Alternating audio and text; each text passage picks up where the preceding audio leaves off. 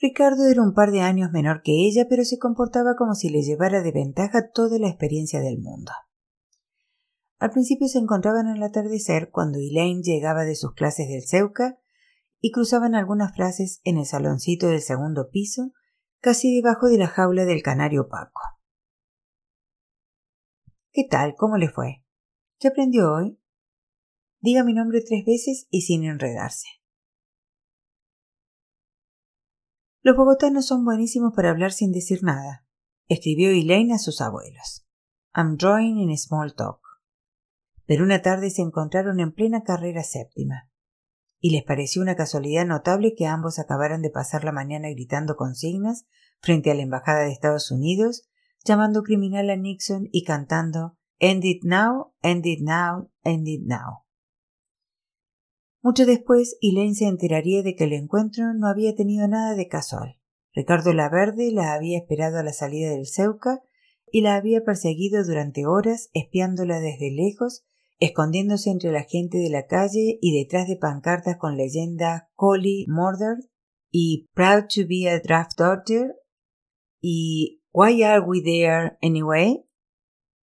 Y tragándose los cánticos un par de metros detrás de donde Elaine se había estacionado. Todo eso mientras ensayaba diversas versiones, diversas entonaciones de las palabras que eventualmente le dijo. Bueno, pero qué coincidencia tan rara, ¿no? Venga, le invito a tomar algo, y así me da todas las quejas que tenga de mis papás. Fuera de la casa de los Laverde, lejos de las porcelanas bien arregladas y de la mirada de un militar al óleo y el silbido irritante del canario, su relación con el hijo de los anfitriones se transformó o comenzó de nuevo. Allí sentada con un chocolate caliente entre las manos, Elaine contó cosas y escuchó lo que Ricardo le contaba. Así supo que Ricardo se había graduado de un colegio de jesuitas, que había comenzado a estudiar economía, una especie de legado o de imposición de su padre, y que hacía unos meses había dejado la carrera para perseguir lo único que le interesaba, pilotar aviones. A papá no le gusta, claro, le diría Ricardo mucho después cuando ya podían hacerse esas confesiones. Siempre se ha resistido, pero yo cuento con mi abuelo. Mi abuelo está de mi lado y papá no puede hacer nada. No es fácil llevarle la contraria a un héroe de guerra. Aunque se trate de una guerra pequeñita, una guerra de aficionados comparada con la que hubo antes y la que hubo después en el mundo, una guerra de entreguerras. Pero en fin, una guerra es una guerra y todas las guerras tienen sus héroes, ¿no? El valor del actor no es una función del tamaño del teatro, decía mi abuelo. Y claro, para mí fue una suerte. Mi abuelo me apoyó con lo de los aviones. Cuando empecé a interesarme por aprender a volar, mi abuelo fue el único que no me dijo loco, inmaduro o desquiciado. Me apoyó, me apoyó francamente, incluso enfrentándose a mi padre, y al héroe de la aviación de guerra no es fácil decirle que no. Mi padre trató, de esto me acuerdo perfectamente, pero sin éxito. Eso fue hace ya un par de años, pero me acuerdo como si fuera ayer. Aquí sentados, mi abuelo donde está usted, debajo de la jaula, y mi papá donde estoy yo. Mi abuelo pasándole una mano a papá por la cicatriz de la cara y diciéndole que no me fuera a pegar los miedos que tenía él. Tuvo que morirse el abuelo para que yo entendiera del todo la crueldad que había en ese gesto. Un hombre ya viejo y cansado, aunque no lo pareciera, dándole palmaditas en la cara a un hombre que era joven y fuerte, aunque no lo pareciera. No era solo eso, claro, sino también la cicatriz, el hecho de que fuera la cicatriz la que recibiera las palmadas. Usted me dirá que era muy difícil darle a mi padre una palmada en la cara sin tocar de algún modo la cicatriz. Y sí, puede ser así, puede que sí, y más cuando mi abuelo era diestro. Y claro, las palmadas de un diestro caen sobre la mejilla izquierda del que las recibe, sobre la mejilla izquierda de mi padre, su mejilla dañada. La conversación sobre el origen de la mejilla dañada llegaría mucho después, cuando ya eran amantes, y a la curiosidad por los cuerpos se había sumado la curiosidad por las vidas.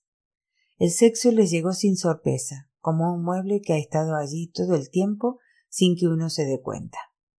Todas las noches después de la cena, el anfitrión y la huésped se quedaban hablando un buen rato, Luego se despedían y subían junto a las escaleras y al llegar al segundo piso, Elaine seguía hasta el fondo, se metía al baño, pasaba el pestillo y minutos después volvía a salir con un camisón blanco y el pelo agarrado en una larga cola de caballo.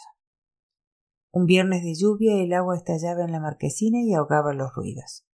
Elaine salió del baño como había salido siempre, pero en lugar de encontrarse con el corredor oscuro y el resplandor del alumbrado público que atravesaba las claraboyas del patio interior, se vio frente a la silueta de Ricardo Laverde recostada a la baranda. A contraluz su cara se veía bien, pero Elaine leyó el deseo en su pose y en su tono de voz. ¿Se va a dormir? le dijo Ricardo. Todavía no, dijo ella. Entre y me cuenta cosas de aviones. Hacía frío, la madera de la cama crujía con cualquier movimiento de los cuerpos. Y además era la cama de una jovencita demasiado estrecha y corta para estos juegos, de manera que Elaine acabó quitando el cubrelecho de un manotazo y extendiéndolo sobre la alfombra junto a sus pantuflas de felpa. Allí, sobre el cubrelecho de lana, muriéndose de frío, tuvieron un encontrón rápido y al punto. A le pareció que sus senos se hacían más pequeños en las manos de Ricardo Laverde, pero no se lo dijo. Volvió a ponerse el camisón para salir al baño y allí, sentada en el inodoro, pensó que le daría tiempo a Ricardo de volver a su cuarto.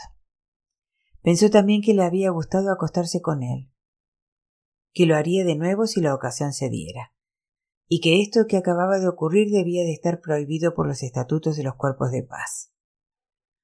Se lavó en el bidet, se miró al espejo y sonrió. Apagó la luz del baño antes de salir y al volver a su cama a oscuras, caminando despacio para no tropezar, se encontró con que Ricardo no se había ido, sino que había vuelto a tender la cama y le esperaba allí, acostado de medio lado, la cabeza apoyada en una mano, como cualquier galán de cualquier pésima película de Hollywood. Quiero dormir sola, dijo Elaine. Yo no quiero dormir, quiero hablar, dijo él. Ok, dijo ella. ¿Y de qué hablamos? De lo que quiera, Elena Fritz. Usted ponga el tema y yo la sigo. Hablaron de todo menos de ellos mismos. Estaban desnudos. Ricardo dejaba que su mano se paseara por el vientre de Elaine, que sus dedos peinaran sus bellos lacios.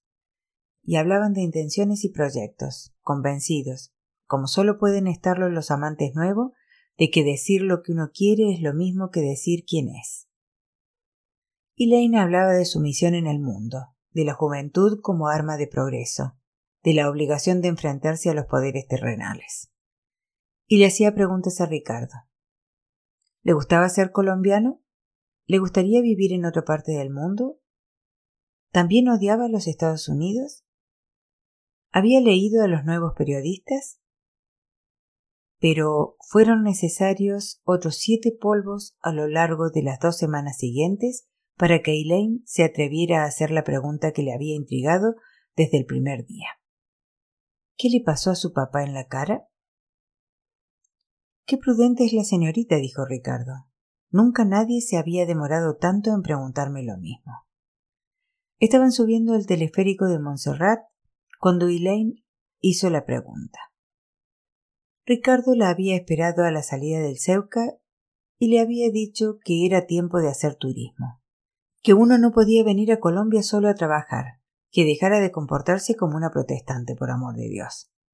Y ahora Elaine se agarraba de Ricardo, pegaba la cabeza a su pecho, cerraba las manos sobre los parches de sus codos, cada vez que pasaba una ráfaga de viento y la cabina se sacudía en su cable, y los turistas soltaban un grito unánime y a lo largo de la tarde, suspendidos sobre el vacío o sentados en las bancas de la iglesia, dando vueltas en redondo en los jardines del santuario o viendo a Bogotá desde tres mil metros de altura, Elaine comenzó a escuchar la historia de una exhibición aérea en un año tan remoto como 1938. Escuchó hablar de pilotos y de acrobacias y de un accidente y el medio centenar de muertos que el accidente dejó. Y al despertar a la mañana siguiente un paquete le esperaba junto a su desayuno recién servido. Elaine rasgó el papel de regalo y encontró una revista en español con un marcapáginas de cuero metido entre las páginas. Alcanzó a pensar que era el marcapáginas el regalo, pero entonces Abrió la revista y vio el apellido de los anfitriones y una nota de Ricardo. Para que entienda. Elaine se dedicó a entender. Hizo preguntas y Ricardo las contestó. La cara quemada de su padre, explicó Ricardo a lo largo de varias conversaciones, ese mapa de piel de un color más oscuro y rugoso y áspero como el desierto de Villa de Leiva, había formado parte del paisaje que lo rodeó toda la vida. Pero ni siquiera de niño, cuando uno lo pregunta todo y nada se da por asumido, se interesó la verde por las causas de lo que veía la diferencia entre la cara de su padre y la de los demás. Aunque era posible también, decía la verde, que su familia no le hubiera dado ni siquiera tiempo de sentir esa curiosidad, pues el relato del accidente de Santa Ana había flotado entre ellos desde entonces sin evaporarse nunca, repitiéndose siempre en las circunstancias más diversas y gracias a los más diversos narradores, y la verde recordaba versiones escuchadas en novenas de Navidad versiones de viernes en salón de té y otras de domingo en estadio de fútbol. Versiones de camino a la cama antes de dormir y otras de camino al colegio en las mañanas.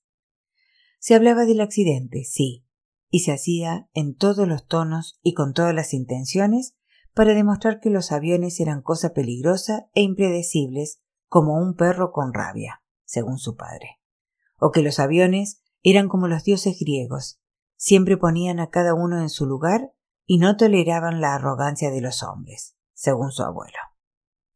Y muchos años después, también él, Ricardo Laverde, contaría el accidente, lo adornaría o adulteraría hasta darse cuenta de que eso no era necesario. En el colegio, por ejemplo, contar los orígenes de la cara quemada de su padre era la mejor forma de captar la atención de sus compañeros. Traté con las hazañas de guerra de mi abuelo, dijo la verde. Luego me di cuenta de que nadie quería escuchar historias heroicas, y en cambio, a todo el mundo le gusta que le cuenten la desgracia ajena. Y eso lo recordaría. Las caras de sus compañeros cuando él les hablaba del accidente de Santa Ana, y luego les enseñaba fotos de su padre y su cara quemada para que vieran que no mentía. Hoy estoy seguro, dijo la verde, si hoy en día quiero ser piloto, si nada más me interesa en el mundo, es por culpa de Santa Ana. Si alguna vez llego a matarme en un avión, será por culpa de Santa Ana. Esa historia tenía la culpa, decía la verde. Esa historia tenía la culpa de que hubiera aceptado las primeras invitaciones de su abuelo. Esa historia tenía la culpa de que hubiera comenzado a ir a las pistas del Aeroclub de Guaymaral para volar con el veterano heroico y sentirse vivo, más vivo que nunca. Se paseaba entre los sabre canadienses y conseguía que le dejaran sentarse en las cabinas. Su apellido las sabría todas, y luego conseguía, de nuevo el apellido, que los mejores profesores de aviación del Aeroclub le dedicaran más horas de las que había pagado. La historia de Santa Ana tenía la culpa de todo eso. Nunca sentiría como sintió en esos días lo que es ser un delfín lo que es tener un poco de poder heredado. Lo he aprovechado, Elena, se lo juro, decía. He aprendido bien, he sido buen alumno. Su abuelo siempre le dijo que tenía buena madera. Sus profesores eran otros veteranos, de la guerra con el Perú sobre todo, pero alguno había que voló en Corea y fue condecorado por los gringos, o por lo menos eso decía. Y todos opinaban que este muchachito era bueno que tenía un instinto raro y unas manos de oro. Y lo más importante, que los aviones lo respetaban. Y los aviones nunca se equivocan. Y así hasta hoy, dijo la verde. Mi papá se quiere morir, pero yo ya soy dueño de mi propia vida. Con cien horas de vuelo, uno es dueño de su propia vida. Él se pasa los días adivinando el futuro, pero es el futuro de otros, Elena. Mi padre no sabe lo que hay en el mío. Ni sus fórmulas ni sus estadísticas se lo pueden decir. Yo he perdido mucho tiempo tratando de averiguarlo y solo ahora, en los últimos días, he llegado a entender la relación que hay entre mi vida y la cara de papá, entre el accidente de Santa Ana y esta persona que usted ve aquí, que va a hacer grandes cosas en la vida, un nieto de héroe. Yo voy a salir de esta vida mediocre, Elena Fritz. Yo no tengo miedo. Yo voy a recuperar el apellido La Verde para la aviación. Yo voy a ser mejor que el capitán Abadía y mi familia se va a sentir orgullosa de mí.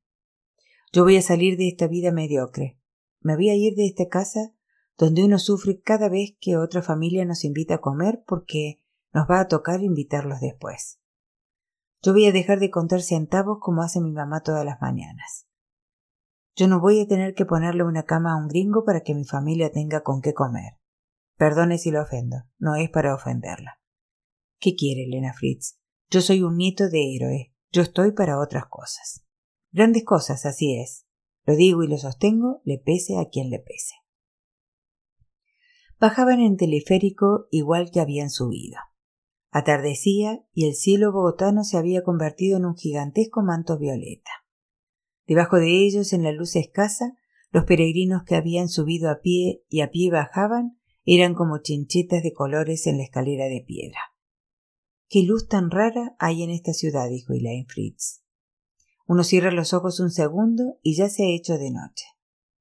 Pasó una ráfaga de viento, sacudió la cabina, pero esta vez los turistas no gritaron. Hacía frío. El viento soltó un susurro al cruzar la cabina. Elaine, abrazada a Ricardo Laverde, recostada a la barra horizontal que protegía la ventana, se vio de pronto a oscuras. Las cabezas de los pasajeros se recortaban contra el cielo, negro sobre negro. La respiración de Ricardo le llegaba en oleadas un olor de tabaco y agua limpia. Y allí, flotando sobre los cerros orientales, viendo la ciudad encenderse para la noche, Elaine quiso que esa cabina nunca llegara abajo. Pensó, acaso por primera vez, que una persona como ella podría vivir en un país como este. En más de un sentido, pensó. Este país estaba todavía comenzando, apenas descubriendo su lugar en el mundo, y ella quería ser parte de ese descubrimiento. El subdirector de los cuerpos de paz en Colombia era un hombrecito delgado y distante, de gafas de marco grueso a la Kissinger y corbata tejida. Recibió a Elaine en camisa, lo cual no hubiera tenido nada de particular si el hombre no usara camisas de manga corta, como si estuviera en el calor insoportable de Barranquilla o Girardot, en lugar de morirse de frío en estos páramos. Usaba tanta brillantina en el pelo negro que la luz de un tubo de neón podía producir la ilusión de canas prematuras en sus sienes, o de raíces blancas en su carrera nítida como la de un militar. No podía saberse si era norteamericano o local, o un norteamericano hijo de locales, o un local hijo de norteamericanos. No había pistas, ni afiches en las paredes, ni música sonando en ninguna parte, ni libros en las estanterías que permitieran conjeturar una vida, unos orígenes. Hablaba un inglés perfecto, pero su apellido, el largo apellido que miraba a Eileen desde el escritorio, grabado en una enseña de bronce que parecía maciza, era latinoamericano o por lo menos español, y Lane no sabía si había alguna diferencia. La entrevista era de rutina. Todos los voluntarios de los cuerpos de paz habían pasado o pasarían por esta oficina oscura, por esta silla incómoda donde ahora Elaine se soliviaba para alisarse con las manos la larga falda aguamarina. Aquí, frente al delgado y distante Mr. Valenzuela, todos los que habían sido entrenados en el Ceuca se sentaban tarde o temprano y escuchaban un pequeño discurso sobre cómo se acercaba el final del entrenamiento, cómo pronto los voluntarios estarían viajando a los lugares donde cumplirían su misión, discursos sobre la generosidad y la responsabilidad y la oportunidad de marcar la diferencia. Escuchaban las palabras Permanent Site Placement y enseguida la misma pregunta. ¿Tiene usted alguna preferencia? Y los voluntarios pronunciaban nombres de adquisición reciente y de contenido ignoto. Bolívar, Valledupar, Magdalena, Guajira. O Quindío, pronunciado Quindio, o Cauca, pronunciado Coca. Luego eran trasladados a un lugar cercano al destino final, una especie de escala intermedia donde pasaban tres semanas junto a un voluntario de más experiencia. Field Training se llamaba. Todo eso se decidía en media hora de entrevista. Bueno, where you gonna be? dijo Valenzuela. Cartagena no se puede ni Santa Marta, ya están llenos. Todo el mundo quiere ir allá, es por el Caribe. Yo no quiero ciudades, dijo Elaine Fritz. ¿no? Creo que puedo aprender más en el campo. El espíritu de los pueblos está en sus campesinos. El espíritu, dijo Valenzuela. Y uno puede ayudar más, dijo Elaine. Bueno, eso también. Vamos a ver, tierra fría o tierra caliente. Donde más pueda ayudar. Ayuda se necesita en todas partes, señorita. Este país está a medio hornear todavía. Piense también en las cosas que usted sabe, las que se le dan bien. ¿Las cosas que sé? Claro. No se va a ir a cultivar papas si no ha visto un asadón ni en fotos. Valenzuela abrió una carpeta marrón que había tenido bajo la mano todo el tiempo. Pasó una página y levantó la cara. Universidad George Washington. Estudiante de periodismo, ¿no? Y Lane asintió. Pero he visto asadones, dijo, y aprendo rápido. Valenzuela hizo una mueca de impaciencia. Pues tiene tres semanas, dijo. Eso o convertirse en una carga y hacer el ridículo. Yo no voy a hacer una carga, dijo Elaine. Yo. Valenzuela removió unos papeles, sacó una nueva carpeta. Mire, en tres días me reúno con los líderes regionales. Ahí voy a saber quién necesita qué y voy a saber dónde puede usted hacer el field training. Pero lo que sé con seguridad es que hay un sitio cerca de la Dorada. ¿Sabe de lo que le estoy hablando? El Valle del Magdalena, señorita Fritz. Es lejos, pero no es otro mundo. En el sitio este no hace tanto calor como en la Dorada, porque queda subiendo un poco la montaña. Se va uno en tren desde Bogotá. Es fácil llegar y desenvolverse. Usted ha visto que aquí los buses son un peligro público. En fin, es un buen sitio y poco solicitado. Es bueno saber montar a caballo. Es bueno tener un estómago fuerte. Hay que trabajar mucho con los de acción comunal, desarrollo comunitario, ya sabe usted, alfabetización, nutriciones, esas cosas.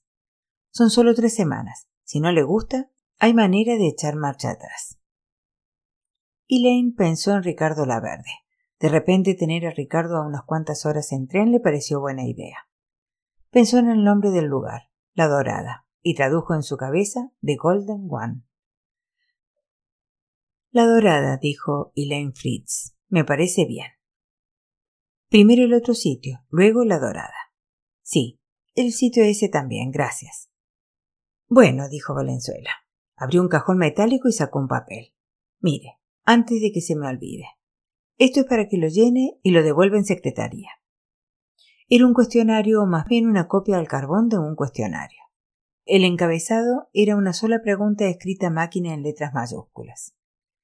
¿En qué se diferencia su hogar en Bogotá de su lugar de origen? Debajo de la pregunta había varios apartes separados por espacios generosos, ostensiblemente para ser llenados por los voluntarios con tanto detalle como fuera posible. Elaine contestó el cuestionario en un motel de Chapinero, acostada boca abajo en la cama extendida y olorosa a sexo usando un directorio telefónico para apoyar la página y cubriéndose las nalgas con la sábana para protegerse de la mano de Ricardo, sus vagabundeos atrevidos, sus incursiones obscenas. Bajo el capítulo Incomodidades y molestias físicas se escribió Los hombres de la familia nunca levantan el bizcocho para orinar. Ricardo le dijo que era una muchachita quisquillosa y malcriada. En restricciones a la libertad de los huéspedes se escribió Cierran con tranca pasada las nueve y siempre tengo que despertar a mi señora. Ricardo le dijo que era demasiado trasnochadora. En problemas de comunicación escribió No entiendo por qué tratan de usted a los niños. Ricardo le dijo que todavía le quedaba mucho por aprender. En comportamiento de los miembros de la familia escribió Al hijo le gusta morderme los pezones cuando se viene. Ricardo no le dijo nada. La familia entera la acompañó a tomar el tren en la estación de la Sabana. Era un edificio grande y solemne de columnas estriadas con un cóndor de piedra en la parte alta de la fachada, las alas extendidas como si estuviera a punto de levantar vuelo y llevarse el ático en las garras.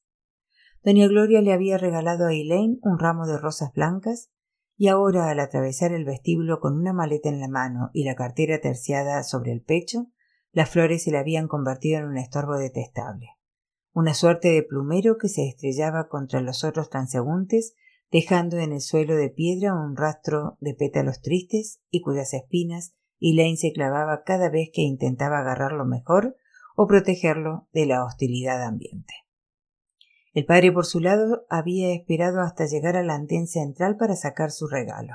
Y ahora, en medio del ajetreo de la gente y de las ofertas de los limpiabotas y de las peticiones de los mendigos, explicaba que era el libro de un periodista, que había salido hace un par de años pero seguía vendiéndose, que el tipo era un guache pero el libro, por lo que decían, no estaba mal. Elaine rasgó el papel de regalo Vio un diseño de nueve marcos azules de esquinas cortadas y en los marcos vio campanas, soles, gorros frigios, esbozos florales, lunas con cara de mujer y calaveras cruzadas con tibias y dablillos bailables, y todo le pareció absurdo y gratuito.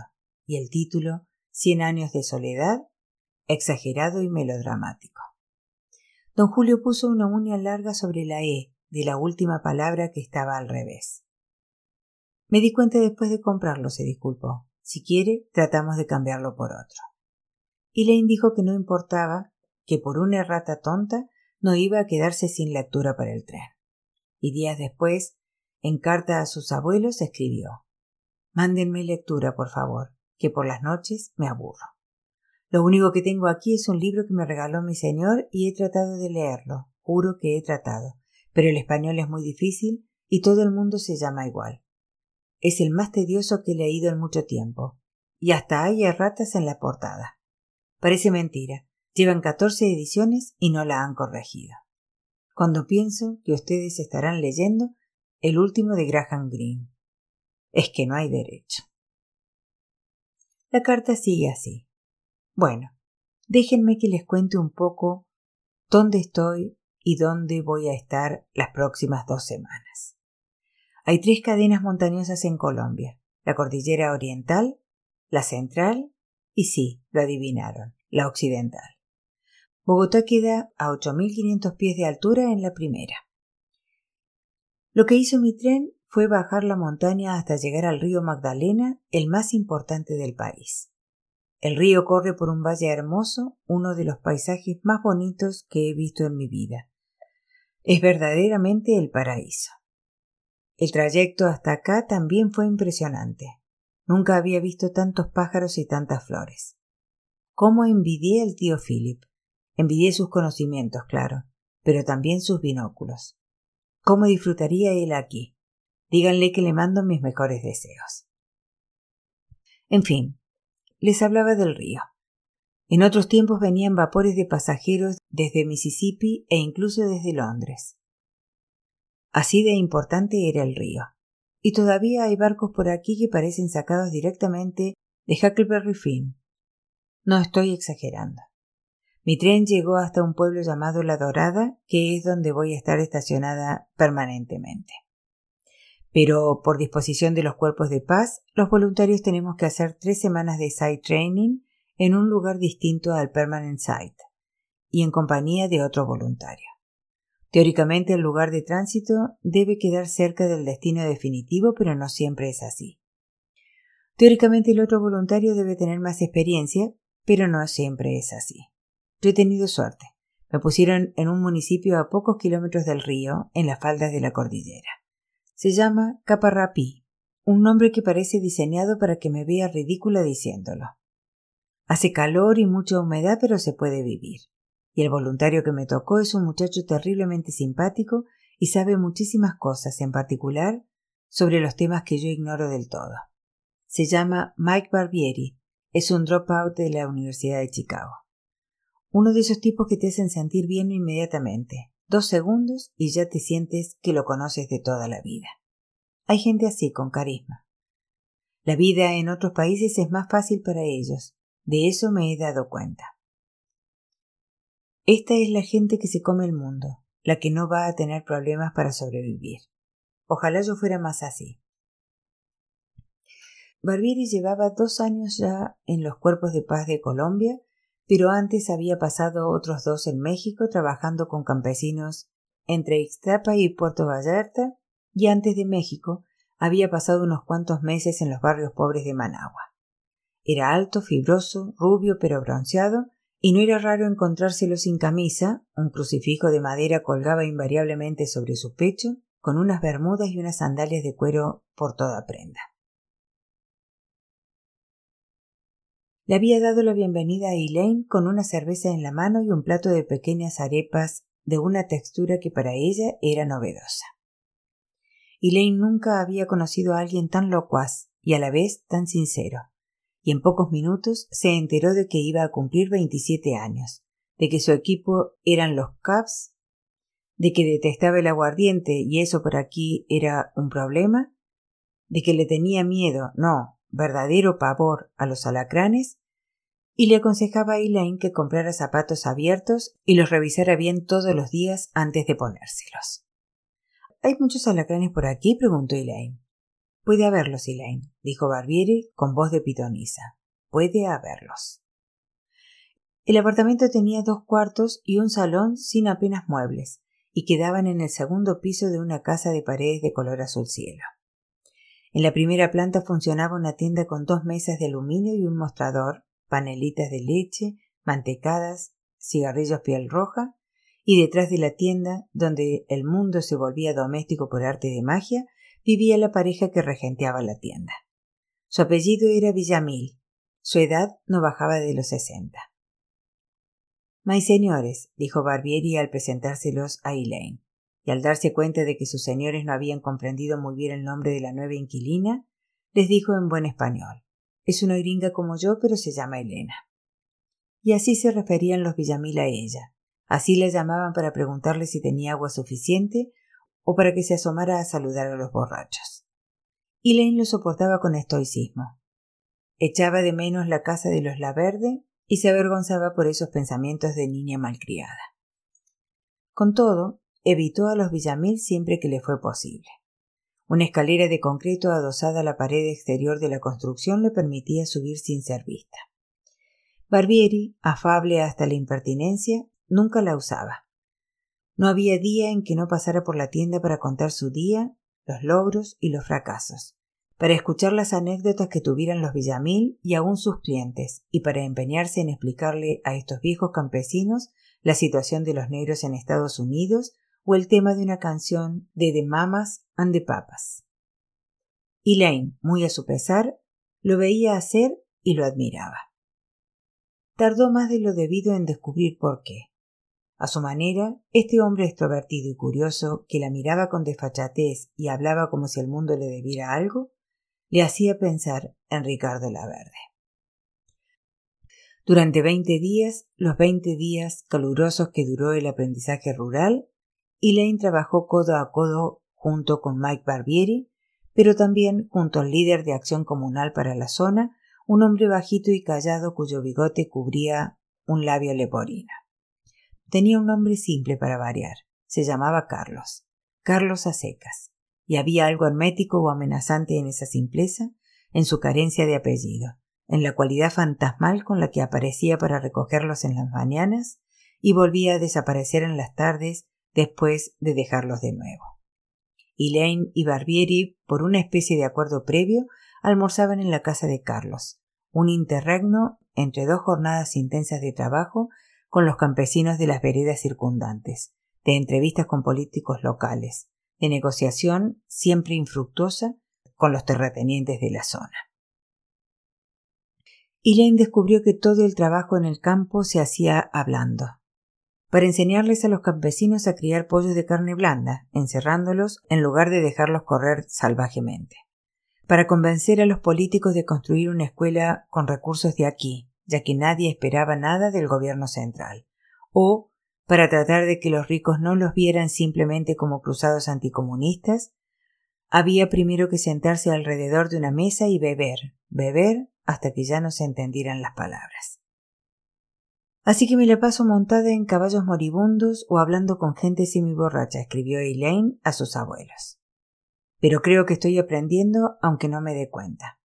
Mike me explicó que en colombiano esto se llama cogerle el tiro a algo. Entender cómo funcionan las cosas, saber hacerlas, todo eso. Interiorizarlas, digamos. En eso estoy. Ah, una cosita. No me escriban más aquí que la próxima carta sea a Bogotá. De aquí voy a Bogotá y paso un mes con los últimos detalles del entrenamiento. luego a la dorada. Ahí empieza lo serio. El último fin de semana llegó Ricardo Laverde. Lo hizo por sorpresa arreglándoselas él solo, tomando solo el tren a la Dorada y de allí llegando a Caparrapí en bus y después preguntando, pidiendo señas, describiendo a los gringos de cuya existencia, por supuesto, sabía todo el mundo en los alrededores. Para Elaine no tuvo nada raro que la Verde y Mike Barbieri se cayeran tan bien. Barbieri le dio a Elaine la tarde libre para que le mostrara el lugar al novio bogotano, usó esas palabras, novio bogotano, y le dijo que se verían por la noche para comer.